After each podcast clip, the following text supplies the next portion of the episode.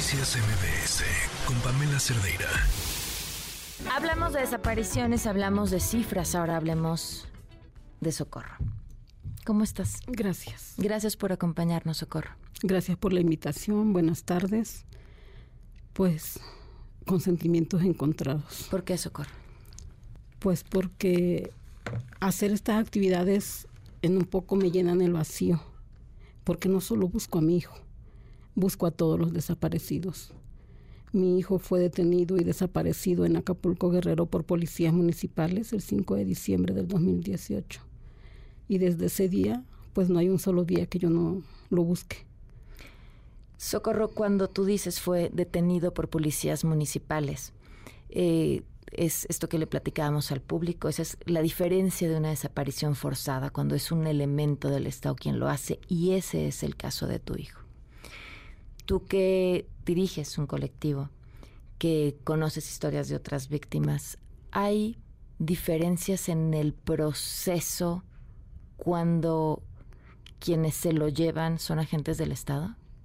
Sí, hay un poco como que las autoridades remarcan eso, le dan más prioridad a uno. En, por ejemplo, mi carpeta fue federalizada a los tres meses. Hay carpetas que llevan años queriendo federalizarlas y no, no se puede. O sea, es muy, muy difícil ahorita en la actualidad federalizar las carpetas. Entonces, como que las autoridades quieren darle un poco de, de prioridad, por, no sé, a lo mejor se sienten culpables o no sé. Pero en mi caso, en, la carpeta, en mi carpeta en Acapulco, yo fui desplazada por amenazas. Me amenazaron que dejara de investigar, que dejara de presionar al fiscal. Desaparecieron todas las pruebas que había en mi carpeta y pues prácticamente me quedé en ceros. Tú te les plantabas, hacías manifestaciones para exigir que hicieran lo que correspondía, que era su trabajo. Sí, y por eso fueron las amenazas. Yo cerré varias veces la costera, o sea, prácticamente paralicé Acapulco, porque la costera, pues es, la costera Miguel Alemán es pues una, una este, avenida principal en Acapulco. Cerré en varias ocasiones la costera, el ayuntamiento, fiscalía, en las oficinas de las cámaras C4, buscando pues justicia, verdad y sobre todo a mi hijo. Y lo único que logré fue que me amenazaran, que me desplazaran y que me desaparecieran todas las pruebas que se lograron encontrar. ¿En dónde vives ahora? Pues ahorita actualmente en la Ciudad de México, Ciudad de México. pero me la paso más tiempo en Guerrero porque pues sí regresé a seguir buscando a mi hijo. Con todo el riesgo que esto implica. Con todo el riesgo, o sea, no, pues diría que no me importa, pero pues sí, sí me importa porque pues tengo dos hijas más. Eh, ¿Te en- encuentras, has encontrado o entendido, y no lo digo desde el punto de vista espiritual o emocional, sino las razones? ¿Qué pasó? ¿Por qué le hicieron eso? Pues hasta donde yo pude investigar, porque desde que se llevaron a mi hijo no solamente investigué o traté de, buscar a mi hijo, sino también de investigar por qué se lo habían llevado, qué, qué había pasado. Mi hijo iba acompañado con otro joven al que mataron y lo dejaron tirado ahí en pleno prácticamente centro de Acapulco. Se los llevan igual en la costera, muy cerca del Zócalo y me dediqué a investigar al muchacho con el que iba mi hijo para saber si tenía algún problema, si debía alguna droga, porque pues a veces por eso se los llevan y los, los matan. Entonces yo me dediqué a, a investigar a ese muchacho, pero incluso unos días antes mi hijo me había comentado que este amigo de él había sido este que lo estaban obligando a vender droga en el trabajo donde estaba. Entonces mi hijo es abogado, actualmente certificado y titulado porque yo tramité su título y le pidió ayuda a mi hijo que lo ayudara a demandar a su patrón donde estaba trabajando, a su jefe, porque quería que lo liquidaran. Y ya se había enfrentado el muchacho con, con los, los dueños del bar, es un bar donde él trabajaba y le dijeron que no, que no lo iban a liquidar, que, que porque no estaba en una nómina, pero sabemos que aunque no estuvieran en nómina a él le tocaba este pues un finiquito, ¿no? Que le dieran. Entonces, pues él estaba peleando por ese derecho. A mi hijo se lo comenta un domingo de esa misma semana y el miércoles se los llevan a los dos. Tú, en tu trabajo de investigación, obtuviste los nombres de los policías municipales que detuvieron a tu hijo. Pues están en la carpeta. ¿Siguen trabajando? Yo tengo entendido que sí. Se citaron para, para que declararan. Estábamos en el Ministerio Público cuando el fiscal en ese momento, este, el fiscal David García Muñoz, llamó a la titular de la carpeta y le dijo que cancelara la audiencia que tenía con los policías. La cancelaron, yo me fui a la fiscalía y le pregunté al fiscal que por qué había cancelado la audiencia y me dijo que porque tenía un testigo clave que iba a acusar directamente a los policías y que lo que no quería era alertarlos. Y pasaron los días y yo seguía insistiendo, insistiendo y y cuál fue mi sorpresa que empezaron a amenazarme para que dejara de presionar al fiscal para que hicieran su trabajo. Y después de eso desaparecieron el video que existía en la carpeta y, y todas las pruebas que había. Y ahora resulta que las personas que, los policías que obran en la carpeta, dicen que son los que fueron a recoger el cuerpo de Carlos.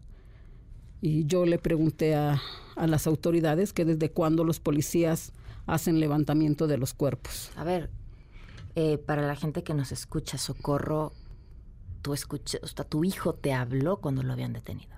Sí, yo le marqué. Una amiga mía pasó por donde lo estaban deteniendo y me dijo, tu hijo está siendo revisado en este momento por policías. Le colgué inmediatamente a ella y le marqué a mi hijo y le pregunté qué estaba pasando y me respondió que no sabía. Le dije, no me cuelgues dijo, déjame preguntar qué pasa. Y no sé si él colgó o alguien más le colgó la llamada. Por más que, que le hablé que no me colgara, me colgaron. Volví a marcar y, a marcar y ya no me volvió a responder.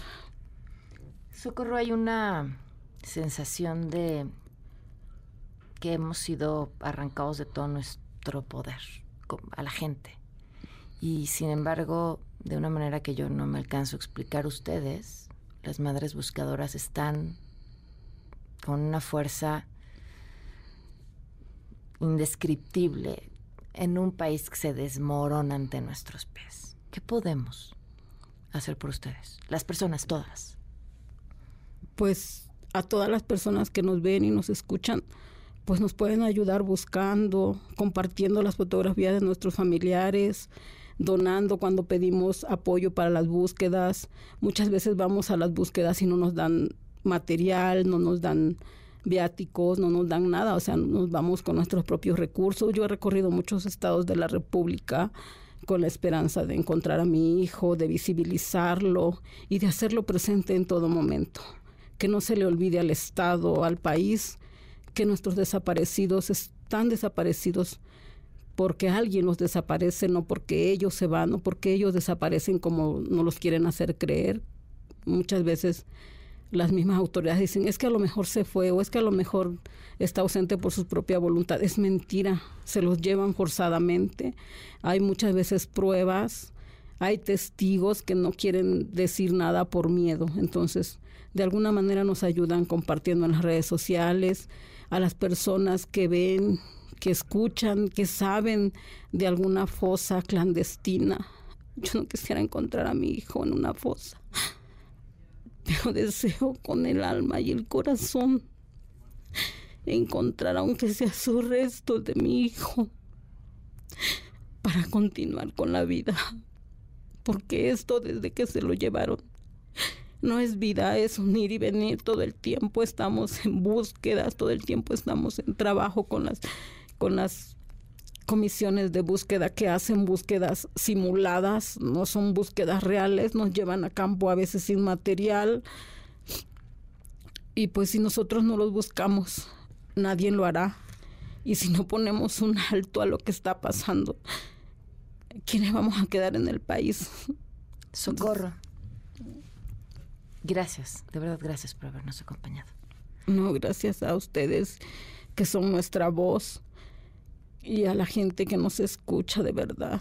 No nos vean. Muchas veces sentimos que nos ven como apestados, nos dan la vuelta, nos cortan la vuelta, no nos reciben una ficha de búsqueda, nos dejan con la mano estirada. Creo que esto es importante porque a todos nos puede pasar. Yo jamás me imaginé andar buscando a mi hijo bajo la piedra, bajo los escombros.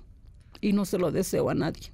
Socorro Gil, madre de Jonathan Guadalupe Romero. Noticias MBS con Pamela Cerdeira.